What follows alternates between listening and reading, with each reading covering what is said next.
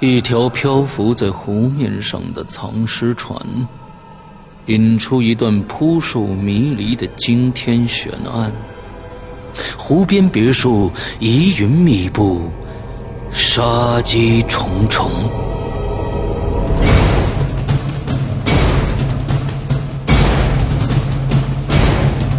《鬼影人间》携手中国著名推理小说家蓝马，打造《鬼影人间》首部中篇推理悬疑音乐剧《湖边别墅的鬼影》。二零一三年三月十五日抽丝剥茧，全球首发。鬼影丛生，魅火舞动，精彩内容尽在《鬼影人间》苹果 APP。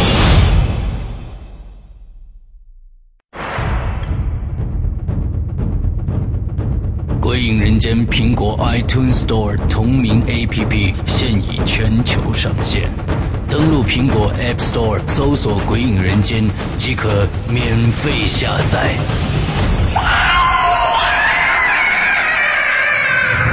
《鬼影人间》第一季第二季节目加载最受期待《鬼火集》，连同封印机密档案，三大节目板块等你揭开神秘面纱。鬼影丛生，魅火舞动，鬼影人间苹果 APP 带你感受身临其境的恐惧异度空间。 呵呵，你敢来吗？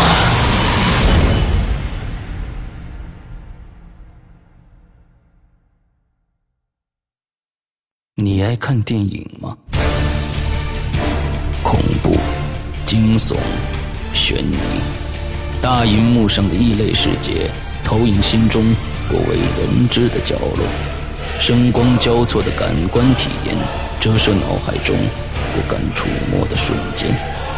鬼影人间推出 Podcast 平台首档电影访谈节目，聊聊那些幕前幕后鲜为人知的事儿。你现在收听到的是《鬼影人间之捕风捉影》。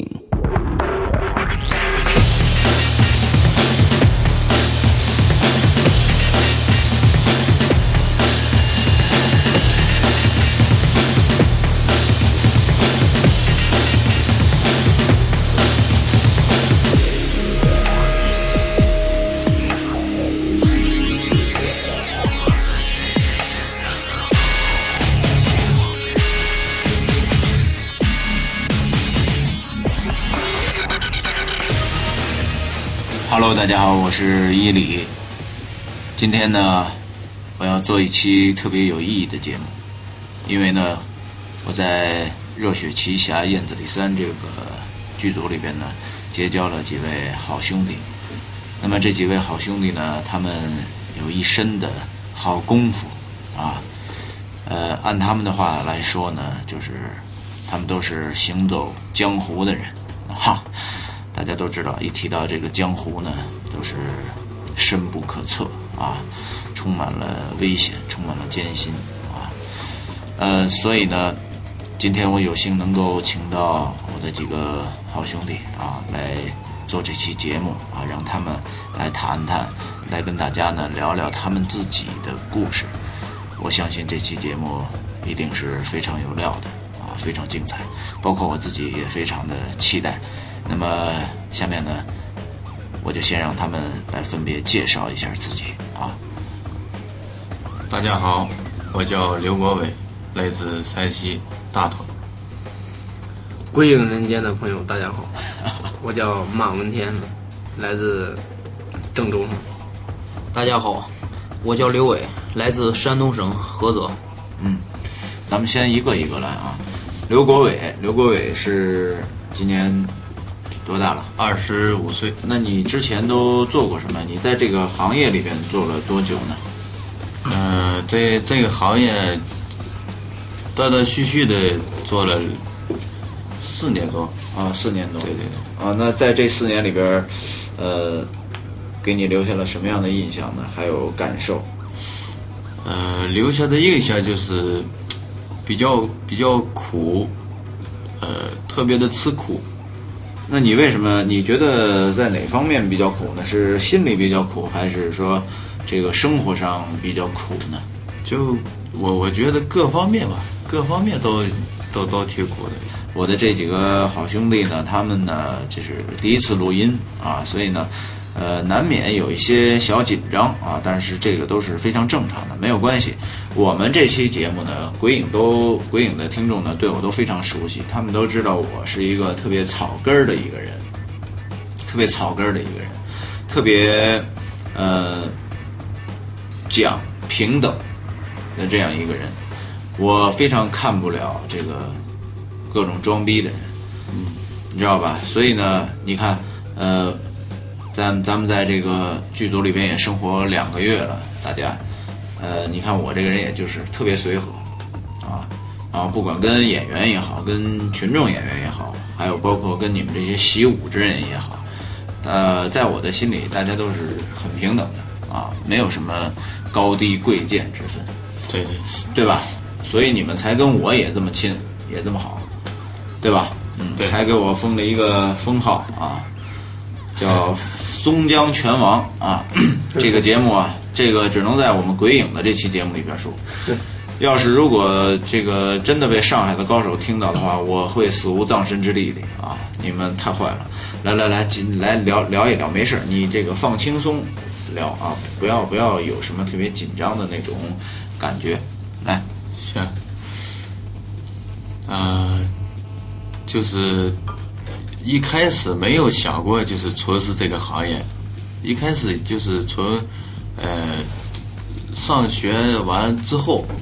就开始了打工的生涯。哦，啊，一直就开始打工啊，什么都干过，啊，去啊宾馆呀、啊，擦过车呀、做过保安呐、啊，在 KTV 的那个场所做过这个内保，内保也说说说白了就是打打扫，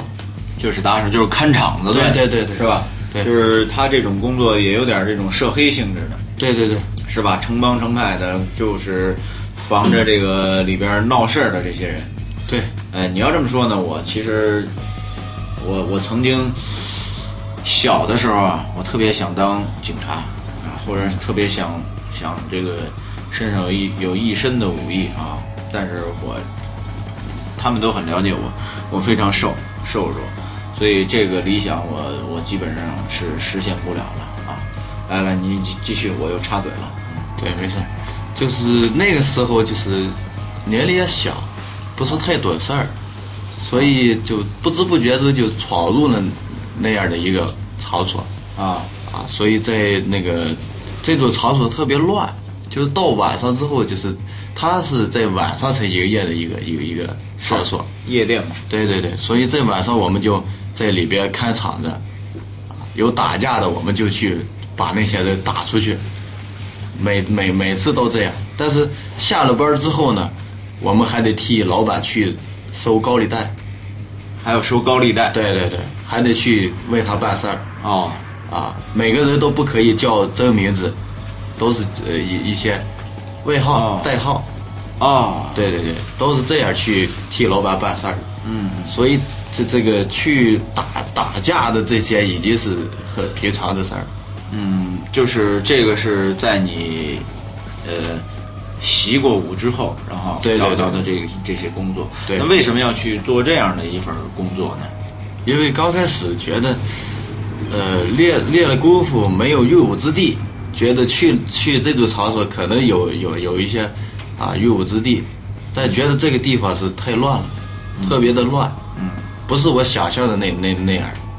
啊，他还是会遇到很多像这种平事儿，然后帮老板去，比如说像你说的收高利贷的什么的。对对对，还是会有这些事儿，对，一直都有，一直都是这样，一一直都是这对样对对啊。那这样的生活你过了多长时间了？这个一年一年多，我就我就我就想办法就出来了对对，离开了。啊，你也觉得就是这种工作，因为我觉得这种工作，呃，看似挺过瘾的啊，就是包括像我这代人，七七八十年代的啊，七十年代、八十年代这这些人呢，都大家肯定都看过《古惑仔》，是吧？对对，你们都看过《古惑仔》，啊《古惑仔》呢确实当时特别火，引起了这个很大的这种共鸣。然后呢，这个有很多啊，这个未成年啊都模仿效仿这个黑社会什么的，其实是一个挺童真、挺幼稚的一个事儿。它毕竟不是一个呃老百姓能去从事的一项长久的工作。当时你做这份工作，你收入高吗？收入不高，收入就两千多块钱。就两千多块钱。对对对，那时候特别累啊，啊，每天就是下了班之后，还要去给老板收高那利贷。你当时，比如说你碰到在夜店里面碰上这些事儿，碰碰到打架，碰到有这种呃黑社会啊什么的这些东这些人，那你心里没有这种害怕的感觉吗？嗯、那刚开始的时候就没有太害怕，但是慢慢慢慢就是那个时间长了时间长了，他们那个黑社会啊，黑社会他有枪啊，是吧？对对对，他有枪，他不是说你有功夫就可以，他是有枪的。对，人家有句话嘛，板砖都能破无数，别说子弹了。对，所以说这个功夫怎么说呢，就就只能成了这这个强身健体的一个一个东西一。个项目，对对对运动项目。对实际到真正真正碰到吃这碗饭的人的时候，这个功夫起的作用就不大了。对对对是吧？真正人家动真家伙的时候，那就是你练什么功夫也不好使了，对是吧？对对对，所以他是黑社会性质的。那后来，那你比如说，那你又又从事了这个演艺，那你是怎么就是跨到这行的呢？呃，这个是就是从这个夜店出来之后，出来之后呢，我就回家了。啊，回家到山西了，对对对，回家待了一段时间，我说，因为这个你你你这个孩子挺大，你不可能就是一直在家待着吧？嗯嗯，我说出来吧，但是又去哪儿呢？啊，就就我说我我想了想，我说去北京吧，北京怎么说也是首都啊，嗯，我去去北京闯荡闯荡吧，我就背上行囊就来到北京了。然后，那你是通过什么途径，然后就能就能到这个行业？因为我知道影视圈，因为我也是，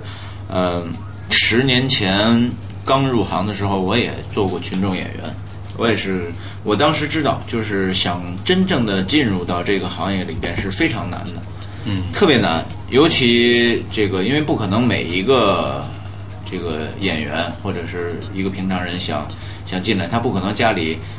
非常有钱，不可能每个人都是，或者是有钱有有权的，是吧？嗯，那么都得靠自己一步一步的这这种打拼。但是刚开始的时候，比如说我想进到这个行业，没有一个引路人是很难的，特别特别难，非常难。对，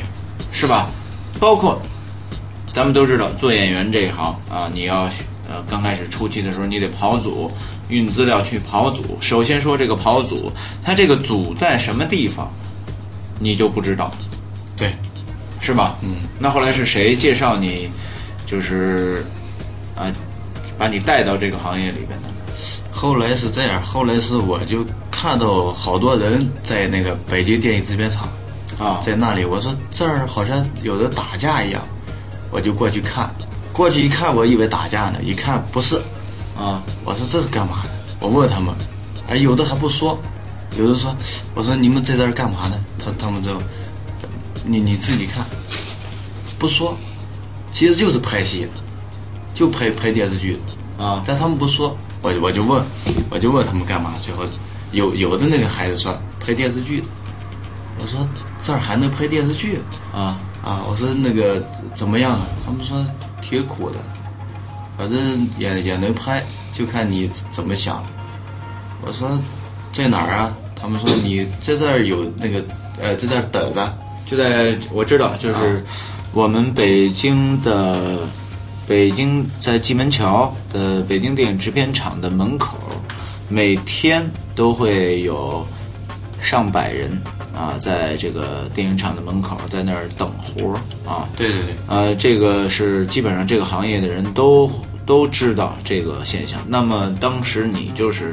在那儿等活儿，对像王宝强一样，对对对曾经在那儿等活儿，是吗？对，当时我就等，等着等，我说这等也不是个事儿。啊，我说这样吧，那我有没有人找你？啊也刚开始没人，也没人找你。没有，他因为不了解啊，啊。最后我我我想不对，我就这样这样等下去也不是个事儿，我就找那个就是带我们拍戏那些人，带带着拍戏那些人，我就说你们电话给我， 电话给我，我打电话给他们打电话，如果有戏的话，就就就给他们打电话，他们有戏就会叫我，啊啊这样。啊，最就后一步一步的对对对，第一次拍戏确实挺苦的，啊。第一次拍的什么戏？啊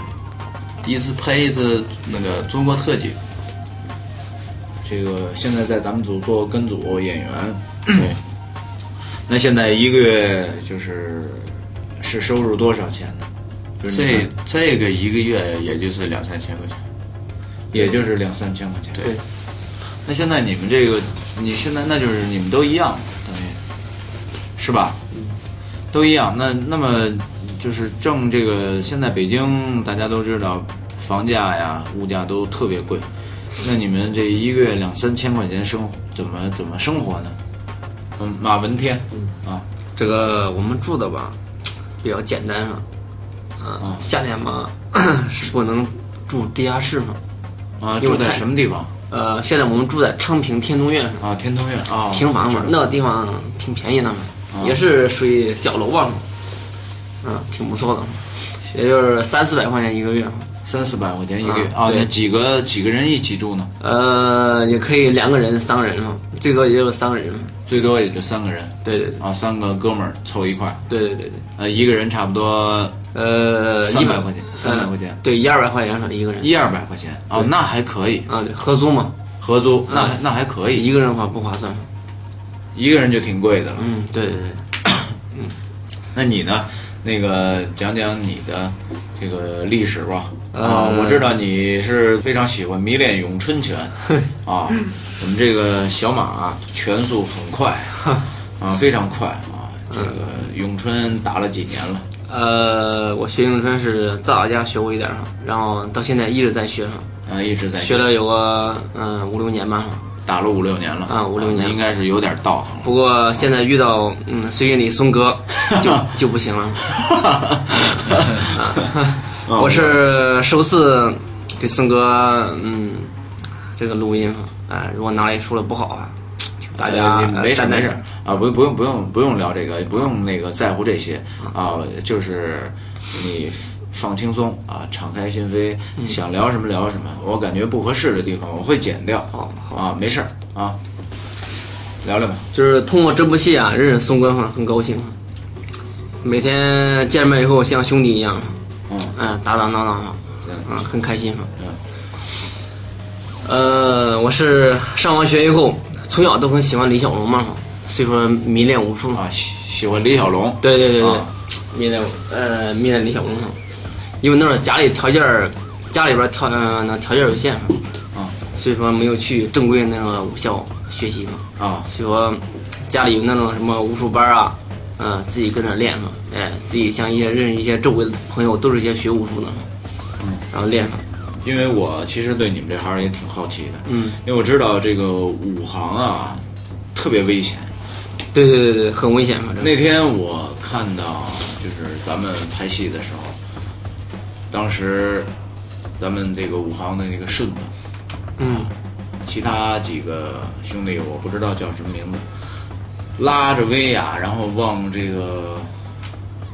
水坑里边摔。哦，这个这会儿正是最冷的时候，十二月底，对，一月听初那会儿嘛。对，对听说然了，后，然后当时把顺子他们从水坑里边拉出来的时候，嗯，拿那个大灯啊就烤，他整个身上冒着那白气儿。当时给这个顺子啊冻的，就是说不出话来。这一条下去再拉上来，就说不出话来了已经。当时我正好在现场，看得我一下，哎呦，难受之极。我觉得特别特别的心疼，而且武行，说心里话挣的也不多，可能比跟组演员挣的稍微多点儿，但是他们的危险系数太多太对大了。所以说武术这个，呃，特别是武打戏是，呃，像有些观众在电视上看到像武打戏，看开始嗯挺简单的哈，其实哎呀，拍起来非常不容易，非常不容易，嗯太危险了，很不容易。嗯，你遇到过什么让你感觉特别难以完成的动作，或者说是挺危险的这种事儿？就有一次拍一部电视剧，名字就不说了，嗯、跑炸点上那次相当危险啊，前面有几十个炸点上，呃，都买好了嘛，他没有跟我们说嘛，我们也不知道嘛，光说嗯，导演一声令下，一说开始，所有人往前跑。当时呃，我是在中间嘛，砰砰砰砰全炸了。当我听到炸了一瞬间，我立马先躺下了。嗯，幸好那时候我直接躺下，一一头先死了。嗯，这有俗话说，只有先死了，你才能永远的活着。影视圈里边这个我的团长，我的团，当时这火药师，哎，好像火药师当时就在云南就给炸死了。对对对，李老师，嗯，炸点是一个特别危险的一个事儿。我我不是一个武戏演员，但是我也赶上过炸点。我觉得当时就是这这股热浪起来的时候，你离它近了之后，这股热浪都能冲你一下子，就是就是那种那种感觉。而且他妈中国使的这个炸点啊，全是黑火药，那那是真玩命啊！它不像这个好莱坞，中国现在影视这块儿还没有达成一个，就是说像呃好莱坞那样很流水线、很企业化的这么一一种对对一对，种中国这个科技现在还不是太完善了，不像好莱坞那样。对，然后嗯呃危险系数特别高，对对对，像炸点这种东西出现人命、出现炸伤、烧伤的，在影视行业里边可以都数不过来了，非非常多。对对，很多嘛。像就像我和春天有个约会的斯琳娜、斯琳娜还有俞灏明俞灏明，这个就是一个、呃例子吧。啊，后来呢，你当时啊，你当时等于就是提前趴下了，所对以这对个对炸对点，我提前趴下了，是吧？嗯，不然的话，现在我都不会坐在这里嘛。你看那天我在咱们在这个车堆儿拍戏，我不知道你们有没有跟我一个组，嗯当时拍我一场这个开枪的戏，嗯，我跟咱们组里边的刘牧，哦，然后呢，我用的是勃朗宁手枪，嗯呃，这个听众可能不知道，这个勃朗宁手枪呢，呃，是我们拍戏当中手枪里边儿后坐力最大的一一支手枪，然后而且它的声音巨响，虽然它没有弹头，就就是打的是空爆弹，但是它的声音在，呃，盒子枪还有这个小五四，还有勃朗宁这三类手枪里边，勃朗宁是这个后坐力最大的一支一支手枪。对对对我是每拍戏，只要用枪，我就喜欢用勃朗宁。但是没想到呢，那天就出现意外了。当我抬枪开枪的时候，而且我的枪口已经超过了这个令我身边演员的这个头部的位置，枪口已经超过他了，超过他了。那么当我开枪的时候，当时这个这个枪里边的火药啊，还是打到了他的嘴上。当时我就这个这个和我一起合作的这个演员呢，一捂嘴就蹲在地上了，大叫一声，一下就蹲在地上了。当时全组人都吓坏了。哎呀，你想，如果这已经枪口已经超过人头，按说应该是绝对是安全的，对，安全的，因起码应该超过一尺到两尺的距离了。嗯，但是他的这个火星还是打到了演这个演员的嘴嘴角这个位置，然后包括嘴角里边，他拿纸擦的时候都流血了，非常危险。哎呀，后来呢，后来呃，因为毕竟还是就是他这个火星比较小，嗯，啊，当时擦了擦啊，这这个演员人家也没说什么，所以所以这个光一个手枪，按说空爆弹已经是威力很小的了，基本没事儿嘛。基本上是没事儿的，嗯但是都能造成这样的这这种小伤害，那就可想这个炸点这种东西使用真的这种火药，那确实是很恐怖、很恐怖的一件事儿。嗯，那你在这个动作戏当中，比如给人做替身，有没有呃受过伤啊，或者这个呃，这个有过一次，就从上面儿就是不太高，就像一个墙往下摔上。我的脚那时候摔伤了哈，嗯、在家待了半年哈，现在还稍微有点儿活动，稍微有点儿里边儿呱啦呱啦响。呃啊从从什么地方，从多高的地方？呃，像平时咱们那个一层楼差不多那么高，嗯，就那样那个像那个高稍微高点儿那种院墙，嗯，差不多就那点儿。直接摔下来。嗯，对，哎那场戏是往下蹦了，那是那是冬天，非常冷，非常冷，零下十几度。哇，嗯，拍第一部戏嘛《狼烟北平》的时候，嗯，《狼烟北平》啊，对对知道知道，嗯，非常冷。就是前两年放的一部戏嘛。嗯，那部戏，呃，拍完以后很长时间才上映。所以说，嗯，自从那一次以后，哎呀，我对这个武戏，哎，就稍微有点胆怯了。有有点胆怯。嗯，然后，呃，就是想着转到嗯武戏上面。现在就是说给你，就是再多给你点儿钱，你也不愿意再去从事武行的这份工作，嗯，可以这么说，可以这可以这么说。是吧？嗯，对真的是危险。对，来，那个刘伟，来聊聊聊你的生平吧。那个，我给大家说吧，我是一出道就是干，就是可以从一毕业就是干影视这个，哦，别的职业没干过，嗯，所以我就给大家讲讲这个我的亲身经经历嘛。好，特别好我是学了五六年武了，一直是武校，就是可以出来的。啊！我学习不好，我初二没毕 业就就就出来了。咱们都学习不好，要不然不会干影视。 对对对， 都是这那个个我怎么 怎么接触呢？就是我上初二的时候，我学习不好，有一个就是北京的，也是一个老师，他叫大鬼，啊他去我们武武校里面挑人嘛，啊挑人完事儿就是说从事这个影视影视职业，挑几个就是身手好的，完事儿跟着他走， 说当时他可他跟我们说是可以，如果成的话可以进入黄晓明的公司，他说 啊！他就这么这么跟我说的，后来说的啊，但是最后他说那个选上以后，完事儿他说那个必须得去他学校，还得一每个人八八个月是一万五，一万五的学费，那个你交了这个钱，对在这儿呢，我知道鬼影有很多的听众啊，然后如果有有谁呢想来想来加入影视这个行业啊，你们一定要擦亮你们的眼睛啊，因为这个行业鱼龙混杂，对，里面一定要看清楚。对，里边有很多的骗子啊，但是呢，万变不离其宗，最后呢，他们的目的就就是要钱。当然了，有的地方是正规的，当然有的有很多地方也不是正规的，所以呢，呃，碰到这些事儿的时候呢，和你们的父母啊、朋友、呃兄弟姐妹啊，在交钱之前，先和他们商量商量啊。好，你继续说。那个我从小就非常喜欢武术，嗯那个就是想有朝一日可以做个，就像那个成龙、李连杰他们、甄子丹他们做一个武打明星，啊，就是动作演员。嗯，但是呃，正好有这个机会嘛，嗯因为我家里也是做生意的，没什么钱，做生意的没生钱 不是就是那个 卖卖卖那种调料嘛，啊也挣的不多，反正啊，就是小本儿对小本儿生意。开始的时候是那时候也是，嗯，零八年嘛，零八年那时候家里条件不好，一人掏一万五，一万五这学费，我还有俩姐姐，也很艰难的也，也都在上学。啊那个一人掏一万五这学费，我爸有点承受不起。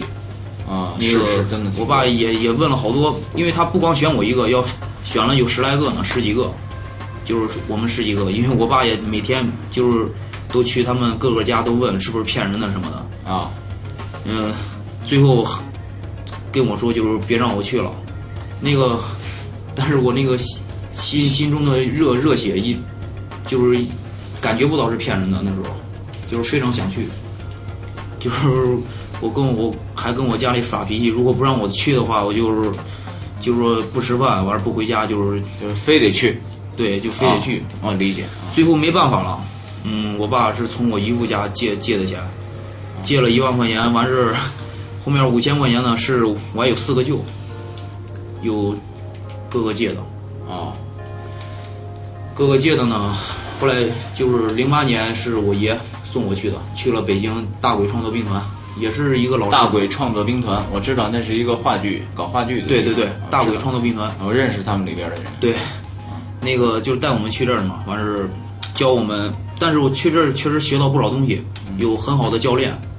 这个教练叫中锋，完事儿教我们武术，教了影视上的各种武打呀、弹床、卫呀什么的，嗯，就是替身这些东西，武行这些东西，嗯，还有那个教了我们学表演，嗯，最后， 哼，就是学了八个月，毕业当时感觉学完以后，感觉自己的路嗯、没什么问题，宽了，对，感觉没什么问题。最后毕业以后没嗯、没人管了，没人管了以后，一下失落了。对，一下失落了。后来就跟几个哥们儿在北京，也不想回家，因为嗯、呃不想给家里丢人，啊，就嗯几自己几个哥们儿租个房子在北京待着，嗯待着完事儿，我我认识当时在我跑群众，我第一个就是认认识老马小马，啊，他带我去跑的群众，因为我之前要不如果不认识他，我连跑群众都没有，啊，就是那跑群众你做了多长时间了？做了也也有一年多了，就跑了一年多的群众了。对，那可是从毕业以后就就没什么戏了。从毕业以后完事，嗯，跑了半年群众。后来我老师，他叫我第一部戏《变成汉子》，在里面做武行。做武行，对，那这个这群做做群众，据我所知，一天才几十块钱的费。对，那时候，那时因候为是在因为20十年前的时候，我才那会儿群众演员的费用是二十块钱。对对当时我做过三天的群众演员，然后而且这个群头还没把这个六十块钱给我，入会费啊是四百。当时呢，当然他可能看我是本地北京人，嗯啊，然后他没有收我这四百块钱，然后就直接就叫我去跑群众了。但是呢，我干了三天，后来第三天我实在受不了这个气，然后我就不干了，我不干了。然后我跟他要结账，他也没给我啊，反正六十块钱。然后这个事儿我记得非常的清楚。那你当时这个一一天才一天有三十块钱。三十块钱，对，啊，这物价涨了嘛，是吧？对评论员也得也得涨点价。对那这三十块钱你也不能生活呀，问题是，嗯、因为那时候我就是经常，嗯、没钱的时候就是只能跟家里要，对，只能跟家里要，要不饭都吃不了了都。是吧？嗯，那时候。那现在呢？现在你干这行，从从你干群演到现在有多长时间了？嗯，四年，现在到了一个什么程度了呢？现在就是一个小小武行嘛，小五行。对那现在平均每个月能收入多少钱呢？干武行的话，就是他的工资就是五六千，就五六千。对，那你为什么现在也不选择去做五行了呢？因为确实太苦了，而而且我之前是个之前是个特别就是特别傲嘛，完事儿那个感觉什么事儿都特别特别有自信，但实际上并不是这样。对，我接触了一个大戏，就是就是我教练带我去一个观音堂，嗯我看过那边武行，我亲身经历。我之前以为以为自己练得非常好嘛，啊，总是感觉特别傲，自己练得非常好，谁谁都不服。最后接触了这个观音堂，见过好多大武行，我才知道我自己什么都不是。而且是吧？嗯，而且他们全部都是拿命拼命三郎，根本就是自己的命都都都可以不要，为了一个动作。而且我自己亲身经历，就是关键场的时候，我自己亲身经历的时候，我老大让我上了一个动作，我也是可以这么说嘛，嗯，甄子丹嘛，啊他拿关刀，就是在那个摄影棚在涿州的时候，我上了一个动作，我教练说本来是那个动作，我只装一个死尸，也没什么动作，装一个死尸都差点死了。都差点死了，对，为什么呢？装个死尸，我当时就是想想想，可以抢抢个镜头吧，抢个镜头，我就是坐在那儿，我想坐在那儿死嘛，坐在那儿把刀盾牌，我我我在那儿是演的盾牌兵嘛，嗯，那个我坐在那儿想死，完事儿有个镜头嘛，完事儿最后是甄子丹不是嗯开头是拿那个假刀嘛，假关刀，啊，在那儿一路扫过去，一路扫过去，每次他的因为他的力气特别大，每次一扫的时候那假光刀就能断，就能折了。完事儿他最后他他觉得不行，后来他换了一个真真关刀嘛，真关刀。最后他咱这一路扫过去的时候，扫到时候梆梆扫的时候，正好我在那儿嘛，他那个关刀正好扫到我那个扫到那个我上面有个盾牌嘛，直接把棍盾牌就是在我头发这儿，砰直接砍过去了。如果再往下一点，能把我脑门儿给削掉啊。天哪！最后我老大就是我教练看见了，后来直接过去扇了我一巴掌，说说下次别别再犯这种，就是直接过去扇了我一巴掌，骂了我一顿。可以这是要出人命的呀！嗯，我最后我就就是躺在那儿死了， 啊啊就是把盾牌都压到自己身上。啊，不抢镜头了，对，太可怕了，太可怕了！是，现场我看你有时候你在现场热身啊活动，我觉得你的动作相当的利索，而且腿练得相当的好，我觉得，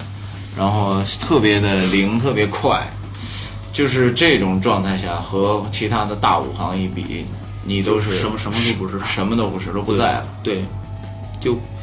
根本就是比不上，根本就是站不就上像一个幼儿园的孩子一样，对跟对他们对一比，对，哇，天哪！根本没法比。而且 他们肌肉都都特别练的都特别都特别抗打，那都是真打。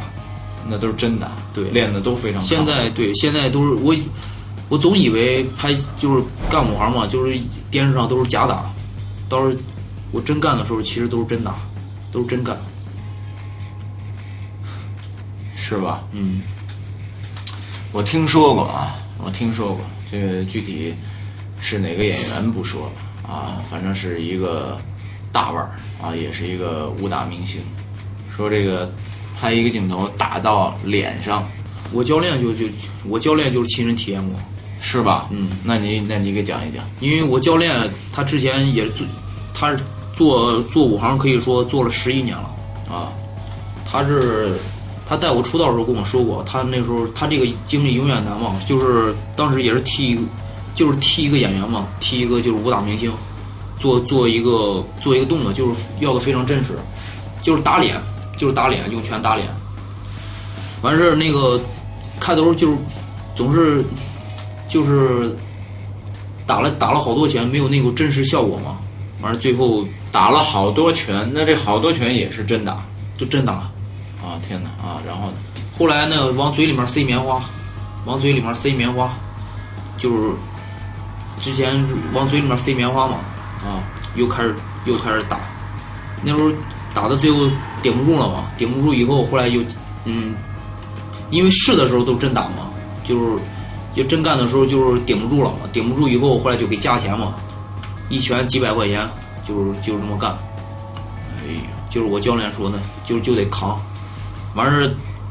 打了四拳，完事儿打了四拳以后过了，过了以后这个脸最后下来的时候肿了一个月，就就这儿肿跟那个榨菜似的，就这样。啊我教练跟我们讲的，一拳几百块钱，对， 就这样。四千一两千，是我天哪，太可怕了！那现在这个你做做这个武行的，你现在有什么想法吗？有，啊，现在确确实不知道怎么说，就是有点畏惧了，有点害怕了，不像当年，不像当年那种敢拼敢打了。啊，之前是吗？但是如果如果自己老大、自己教练让让你上个动作，你不上还不行。那你现在还在跟着你们老大在对对对，再跑，在跑？对你们老大就是武武行对武行老大，对，那他现在自己没有导戏是吗？自己现在我知道很多那个大武行慢慢变成武指，然后变成这个武术导演，对对对。他现在还没有，还是等于是承包就是剧组的这个活儿，对对武打戏份的这些活儿，然后他带一队兄弟对对对过来，然后拼命。对，就那如果就是长期这样的下去的话，那你今年很年轻，我知道，才对十九岁，对是吧？十九岁像虎毒一样啊，什么都不怕。但是现在十九岁，你已经经过了这么几次，已经是有所畏惧了。那你想过没想到过，等你到二十五岁的时候，等你到或者再大一点，二十七八岁、三十岁的时候，嗯，你还能再从事这个武行吗？我感觉就算我想，我家里也不会支持我。啊，对啊，那你那个时候对自己有什么规划呢？那你想，比如说你在这个行业里边啊，是一直想做武行，还是想做武术导演，还是想做演员？现在就就是想做又能打又能演的那种。我动哦动也是。对，啊，这点儿我插几句，啊，你说就是他之前最后一部戏《武行》是《金刚王》，什么吗？ 《金刚王》金金刚王是在福建拍的。对，就是今年。那时候他拍完以后拍了几个月，是夏天，非常非常辛苦。那时候咱们这个戏正好刚筹备完，哦啊，呃，正好嗯面试，啊、我说他正好下来那天我见他，我说他我天呐，我那个不想干了，想回家了。哎，我说你怎么不想干了？干得好好的，他说太累了。然后我看了一些他手机上一些照片上，确实非常辛苦，非常当时是夏天拍的对，啊，为什么就拍完这部戏就有了想想不想干了的这些想法？我在金刚王拍的时候，正好是非夏天，非常炎热，而且是在摄影棚里面拍。哦，他那个棚里面就是根本就不通气，特别闷。那个也有几个小孩进去都被就是直接就是中暑，对中暑直接哦晕过去了。对晕倒。我们幸亏我们就是年轻嘛，能扛。咱这里面就是是就是死扛， 对，就是死扛，就是那个温度得四十度以上了，对是吧？对，而且还还是在里面拍打戏。你就在里面不动的话，就是就是内裤都能湿了，不动，对内裤都能热的对。那里面就跟一个蒸炉似的，那里面在而且在福建，对本身夏天南方就特别热，对是啊，而且咱这里面就是拍打戏嘛，要求也特别高。他们那个那边武行，因为班底也比较高嘛，他们他之前都是他们都是也跟过好多大戏的武行。反正我到那儿，我我到那儿也就是我教练让我过去锻炼的。也是按月给你开工资，对啊，一个月多少钱呢？那时候在这部戏是六千，很开心了，对我很开心啊了。是吧？对那六千块钱就等于是纯的，就不用再呃给你们老大再交什么钱不用不用，啊，就是纯的对，啊，但是太辛苦了，多长时间？嗯，就就两个月，两个月对，哦，那等于国伟，你现在没有说跟一个老大一直跟着什么给你找活儿啊什么的，没有啊？没有，我都没有。那我不像他们有老大带的，我没有老大，都是靠自己去去去拼。那你是打自拼己怎么找这些剧组啊？自己也是在网上查呀，查那个剧组在哪里，完了就跟朋友们一块儿去对淘一宝块去淘宝剧组？对对包括剧组面面试，对。那你们跟那你们这一年能接几部戏？我们呀，我们有时一年这个两三部吧，对一年两三部戏？对，最多对。那对，那就是等于一年两三部的话，其实也不少了，基本上得在外边漂八九个月了，对嗯，差不多吧？是吧差不多对差不多因为像你们一跟，基本上都是跟组，对是吧？嗯，基本都是跟组，他一跟跟组都全是全程，对，一般都是三个月左右，对一般都是三个月左右嗯。，三个月左右。所以要两三部戏，比如说两部戏的话，那都是半年就就就就就过去了，起码半年 的这吃喝没问题了，对对对对，是吧？对而且剧组省着点花的话，反正这个剧组也管饭、管吃、管住，然后还能还能稍微攒点钱，对对，是吧？嗯，这个因为我们没有专业学过这些东西，所以说只能自己去拼，没有老大带嘛。嗯，但是我觉得有老大带也真的，你们这份活儿真的，这个这个小伟是是真的太难了，我觉得。所以说、嗯当时他，哎呀，感觉小马嗯呢？小马也没有，也也没也没跟老大，是吧？呃这个没有，也也是自己。呃对对对，那现在现在还跑还做这群众演员，这个这个这个基本上嗯、呃不做了，基本上不不跑群众了，对，就是演个小特约，然后跟跟组什么的没嗯可以。对，是吧？嗯，啊对，都是这样。要不然实在是生活上实在是太太艰难了。那你们剩下的几个月怎么怎么去度过呀？就在家里等着剩下几个月有时候，嗯，如如果在家没事儿的话，啊，就是练功，就是练拳，练功，让自己，嗯、让自己，身体好。呃呃，第一是是身体好一点儿，呃，再一个让自己多多呢强壮起来了。特别影视界的一些，虽然说我们都是演的文戏嘛，不过，嗯、最终的目标还是想做一个，嗯，动作演员嘛。不过我现在认为现在的电视电影啊，好多武打戏越来越不走套，越来越不走了，太花了，太花了，太假了。太假，对我个人认为，没错儿，啊、我个人认为，归应的观众朋友们，一个好的武打戏上，当结束开始，当战争开始的时候，就是这场战斗结束的时候，这是最好的一部武打戏。你看这个，这个我也深有体会，就是刚才没有提这个，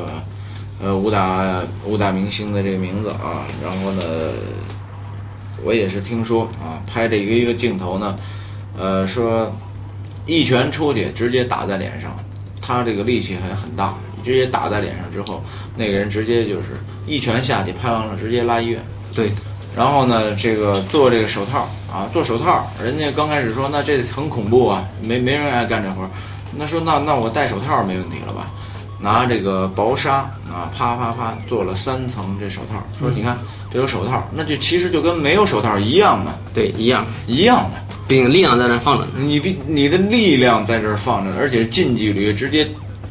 镜头离得这么近，直接一拳打脸上，然后梆一拳打出去之后，直接哥们儿躺地上拉医院。对对对，现在以我觉得特别残忍，真的，可能对嗯电影啊看的那一瞬间，啪就这一拳看，哎呦真狠，观众可能就说了这么，哎呦这一拳真狠，可是后后边很有可能就残废一个人。对，也许这个镜头需是要吧拍，对呃需要拍很长时间，嗯，需要拍好多遍。也有好多看着很爽，对，现在影视界就为了真实，所以就打得很真。对，其实就是这打。现在对越来就越是要求的越来越真实了，嗯，要求因的为越来越危险系严数也越来越高，对包括那个这个，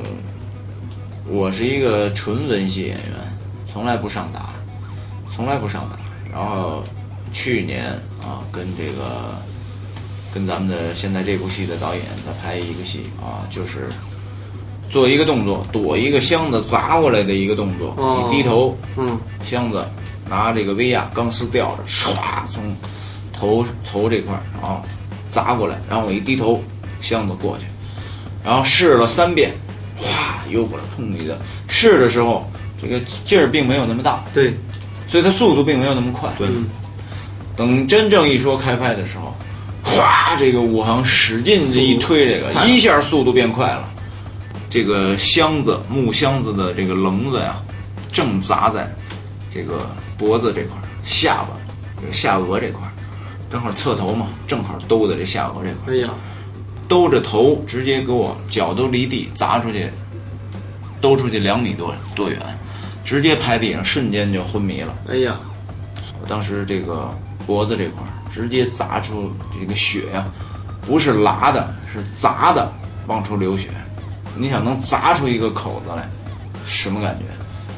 咚这一下砸出一口子，然后就在这位置。哎呀，后来拿了点儿这个纸巾，啊，赶紧那会儿缓了十分钟。当时我去年还是像你们像说这个玩命一样拍戏，我去年还是这种状态，包括现在有的时候如果那劲儿上来，还还是会玩命，而且我还是不是一个习武的人，就何况你们这些习武的人。然后站起来之后歇了十分钟，完了继续拍我想说这个就是替身嘛，替身。他做做替身的，就是背后一般都是就是替身，就是不是非常不容易嘛。反正一般都是演员儿演员儿就是完不成的动作来替身做，所以他们做的动作都非常危险。嗯，但是就是最最后，但是他们露的脸都是演员的脸嘛，因为我想说就是，因为毕竟那个替身是为他做的，他最后应该可以跟他说个谢谢什么的，是吧？对。但是每次都是做完以后，哥们儿都现在好多演员都连连搭理都不搭理。是吧？对，所以这一点儿挺挺那个看着，心里也挺酸，对也挺也挺不好受的。对，对你说到这一点呢，我我也想聊一点儿。去年跟现在已经地方台已经在播了《大抉择》啊，我在里边演了一个反派。呃，当时呢，我设计了一场戏，这场戏非常恐怖，是一场暗杀、虐杀吧，嗯算可以算算虐杀吧。当时呢，这一场戏是这样：我开着一个敞篷的吉普车，然后开到一个小树林儿，我用一个小榔头把副驾驶的这个演员凿晕，凿晕之后，然后我把这个绳子系在这个演员的脖子上，然后另一头拴在一棵树上，然后我回到吉普车的驾驶驾驶的这个位置，着车。挂档，加大油门，使劲冲出去。然后这个旁边坐在副驾驶的这个演员勒着脖子，直接，腾，瞬间一下被拽死。嗯，这个替身就是咱们现在这个组里边的一个武行，他叫文良。知道文良吗？知道知道知道，当时我们去年拍这个戏的时候，这条一共拍了七次。那这条有多恐怖呢？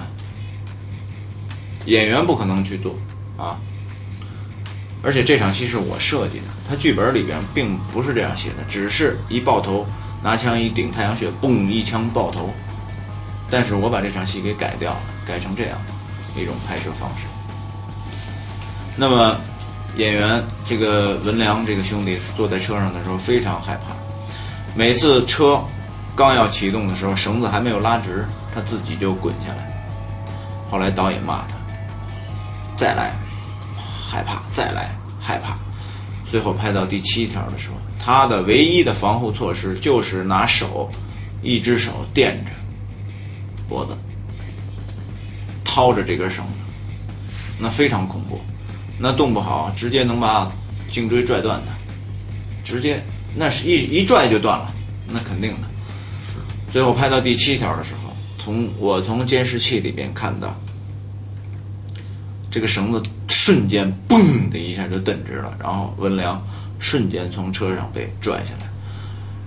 全组的人，我是第一个冲过去抱着文良，抱了他很久。然后全组的人都为这个兄弟鼓掌，特别的感动。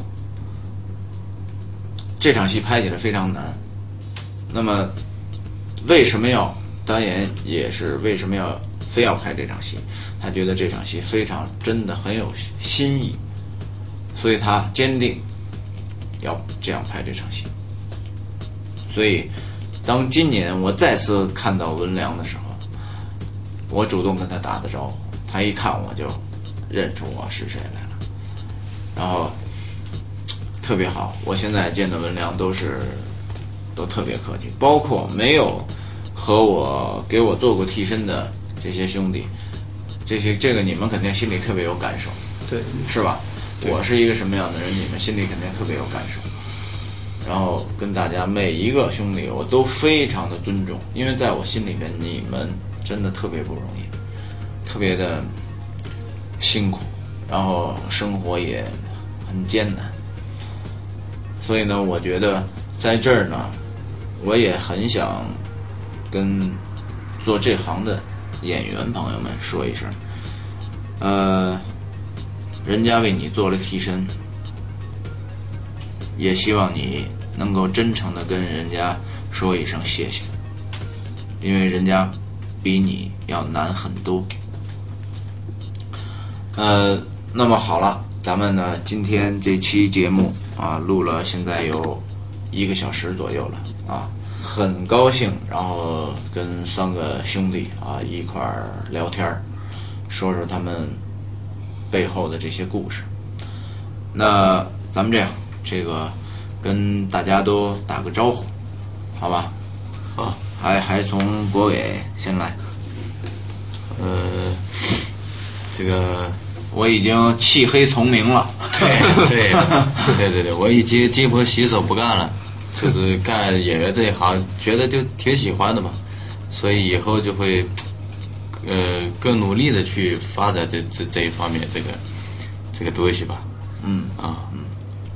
希望走的会更远一点。嗯嗯，这是你的愿望。对对对，嗯，好，就希毕望毕竟这行特别难，太难了，真的。是是是。嗯，然后来那个小马，嗯，归影听众大家好。呃，这行啊，我是会继续走下去的。嗯，这行啊要走下去，需要经过很多的磨练，很多的磨练，很多的经验。我相信将来有一天一定会，呃，崭露头角。好好好，希望大家嗯关注，嗯、归影人间。好， 不用那么官方啊，没事儿啊啊，那谁刘伟，我相信我在这一行会做出成绩。嗯，我会努力，给家里争一口气，给支持我的朋友争争一口气。好好好，我和啊这个鬼影的另外一位主播啊石阳，还有以及鬼影的这些听众们啊，我们会祝愿你们三位啊，以及呢在从事影视行业啊这个武行。以及这个很不容易的这些有理想的这些兄弟啊，希望你们呢早日啊拨开乌云，见到太阳啊！谢 谢。俗话说，不经历风雨，怎么见彩虹呢？ 对吧？好好好，好的，那咱们今天这期节目就聊到这儿。好的，那咱们下期再见，拜拜。